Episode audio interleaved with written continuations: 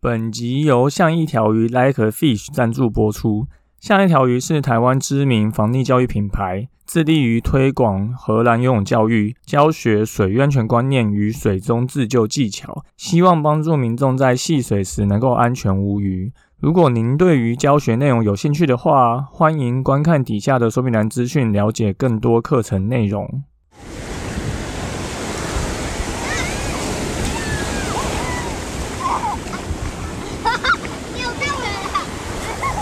现在时间下午五点钟，海水浴场关闭，请尽速从水里上来，谢谢。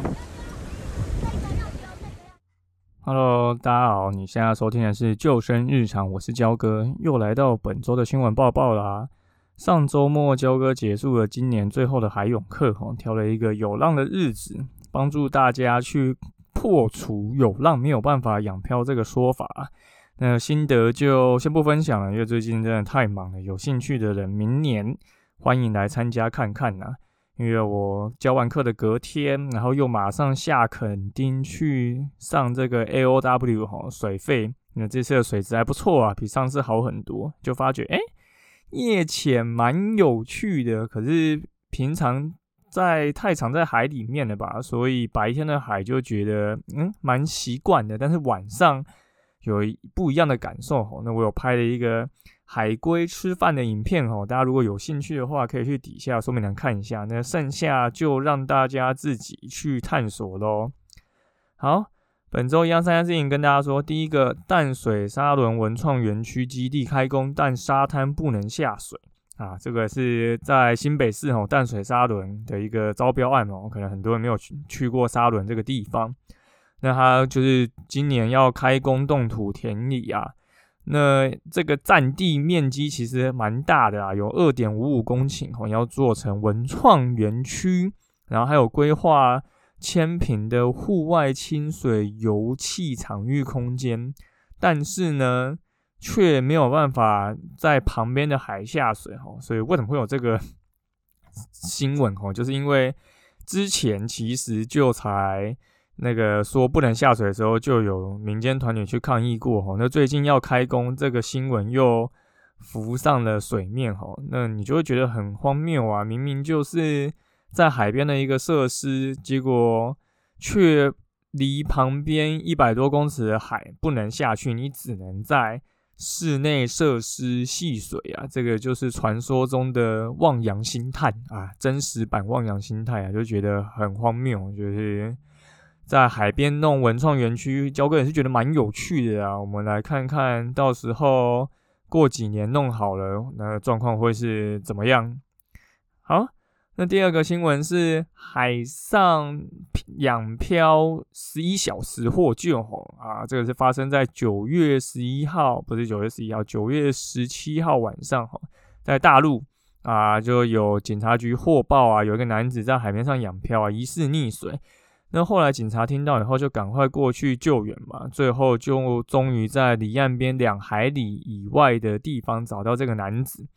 那这个找到他之后，这个男子还是有这个生命迹象的哈，只是可能已经有一点快半昏迷状态了。那最后就很顺利的把他救上救身体，那送医急救就也有活下来。那这是一个非常经典的获救案例哈。那新闻里面其实提到了蛮多救生细节。那这边听焦哥来娓娓道来哈。第一个，海边遛弯失足落水，言语不便，无法呼救。那这个男子呢，五十二岁，之前得过一场大病哈，所以现在讲话不太方便。所以他落海之后想要呼救，却喊不出太大的声音来。那刚好，因为他落海的时候是晚上九点呢，是比较半夜的时候，所以旁边没有人嘛，就呼救就没有人听到。第二，大病以后脚不太利索，无法游回岸边吼。那这个男子他平常其实以前是蛮擅长游泳的，可是后来生病以后脚就不太方便啦，所以掉到海里面之后，他没有办法靠自己能力游回岸边，于是他就选择。在水面上躺着等待救援啊！三，幸亏浪不荡，仰躺救援成功。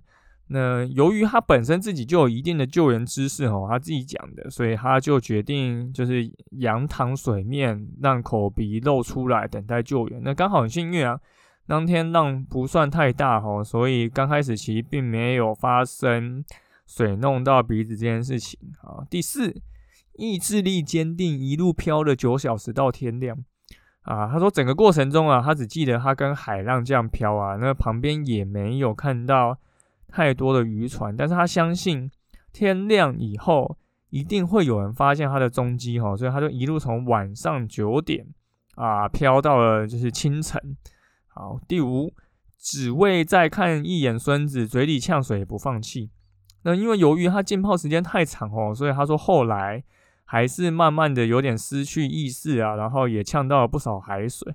那很幸运的，在清晨的时候有海警船只发现他。可是发现他的时候，他其实已经有点意识模糊，然后自己也有想过要不要放弃。可是他就想说啊，我一定要再看我的孩子哈，所以就又再坚持了一阵子啊。第六，期盼奇迹到来，奇迹也真的发生啊。最后呢，他先漂了八个多小时，漂到清晨以后，被路过的钓鱼船发现。发现以后呢，渔船报警嘛，报警到船开来救到他，哎，又花了三个小时啊。所以等到海警救他之后，其实他已经漂了十一个小时哦。所以这就是焦哥之前在工作坊一直有提过的，即便你有被人发现，人家打电话报警求援，到海巡开船出来，然后要找到你，需不需要时间？需要嘛，因为你在海里其实是很小一个点的，不一定那么容易被看到哈。所以总共是漂了十一个小时啊，所以这边就要提醒大家，如果你真的不慎落海，真的首要你要先保持冷静。如果你发现你没有办法靠自己的能力游回岸边，你就是要随波逐流，仰躺放松，让你的口鼻露出来。那这个就是仰漂嘛。那如果你对仰漂的技能有兴趣的话，焦哥会再把底下会在底下再放上我们之前写的这个说明的文章哈，或是有兴趣也可以来上我们的防溺自救游泳课。好。那最后一个是一个水域活动消息哦，这个日月潭泳渡活动啊不圆满结束啊，因为日月潭泳渡活动在上个周末结束了。那有一名从桃园来的二十五岁的男生，他从朝雾码头下水游了一百公尺以后，就突然觉得身体不适啊，马上脱帽举手挥，让维安人员看到，那维安人员也第一时间把他救起来。可是救上来的时候，他已经。就是欧卡，那后来就实施心肺复苏术啊，但没有把他救回来。那南投县的副县长就表示，哦，当天天气不错，那它也有太阳，所以可能导致水面跟水下有一定的温差，哈。那据现场的救生人员表示，哈，当时这个二十五岁的男子说，他受不了过大的冷热温差，所以觉得身体相当不舒服，所以才会。脱帽挥手就是请求，就是协助，所以这个也是大家如果有去游泳池玩水，或是去其他地方玩水，我们都会建议大家下水前要先淋浴哈，你要先适应水温。有一些比较年长的长辈啊，或者一些身材比较胖的人，血液循环比较没有那么好，所以冷热落差可能就会造成他的身体不适哦。刚刚提到这一名二十五岁的男子，他其实体重有一百三十公斤。啊，一百三十公斤血液循环铁定不会是一个比标准体重的人来得好哦。所以大家去参加这些活动，你还是要去评估一下自己的能力哈。即便你看有鱼雷浮标、有救生员，那个现场这么多人，你还是有可能因为你自己身体状况的不适，导致意外的发生哈。那乐坛已经是一个每年都要办的活动了，这也不是第一次发生溺水。那然后县政府当然就还是有持续在办这个活动嘛。我们并不会说啊，这里啊，难道县政府草菅人命啊？应该要让所有人都带着这个安全帽啊，穿救生衣下水啊？对，不然就一直出意外，这样合理吗？如果不能这样，那是不是应该比照？西南风西海南风海的标准，那到时候就不要让大家下日月潭了，不可能嘛。所以焦哥之前有在粉丝团发了一个这个反串文后，然后大家都以为是哎什么时候这个粉丝团风向变啊？没有，对，这只是个反串。可是这也是要告诉大家，有时候很多意外啊，就算准备再足啊，你可能还是要多了解你自己的身体状况，你才有可能比较好去避免这些意外的发生吼。好，那本周就是这三件事情跟大家说。第一个就是啊，沙伦文创园区弄了一个基地，沙滩就在旁边，海就在旁边，但不能下水吼，你只能在这个清水下清水设施里面玩。对，就台湾在做一些政策或是一些设施的时候，觉得有很多地方可以再多一些考量啊，而不是在一个美丽风景的地方盖一个设施，结果却让大家不能去享受这个风景，然后直接禁止，那我是觉得非常不合理哈。第二个就是啊，有个男子养漂十一小时获救嘛，如果如果大家今天真的不小心。掉落海漂出去的话，当你发觉你没有办法靠自己的能力游回岸上的时候，你要做的事情就有一个，就是保存越多的体力越好。那焦哥就会建议你可以仰漂，等待救援。最后呢，日月潭活动就是顺利的结束了，但还是有发生意外哈。那如果大家有去戏水啊，现在刚好天气有一些变化了嘛，那如果你是一些呃年纪比较大，或是你的身材。